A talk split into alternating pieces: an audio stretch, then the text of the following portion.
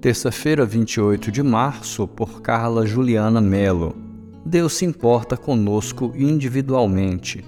E Jacó gerou José, marido de Maria, da qual nasceu Jesus, que é chamado Cristo. Mateus 1, verso 16. As genealogias e as extensas listas de nomes que encontramos na Bíblia são, para muitos de nós, enfadonhas e chatas de serem lidas.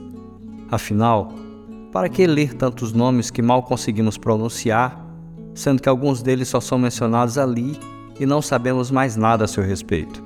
Isso me faz pensar que somos importantes para Deus como indivíduos. Esses nomes preservados na palavra podem não significar muito para nós, mas fazem parte do plano do Senhor para a redenção da humanidade.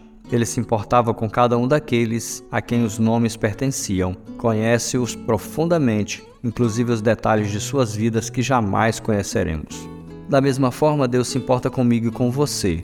Ele sabe onde nos encaixamos em seus propósitos e planos eternos, e onde nos encaixamos é importante para Ele. Ele se importa com o que é importante para nós, com a nossa família. Ele mesmo a criou. Não escolhemos a família na qual nascemos, mas Deus, em Sua soberana vontade, é quem determinou. Talvez não tenhamos a vida e a família perfeita que idealizamos. Talvez a nossa vida pareça monótona, ordinária demais e até mesmo insignificante. Lembre-se, porém, de que ainda assim Deus tem propósitos e planos para nós, e o principal é que a nossa vida aponte para Cristo.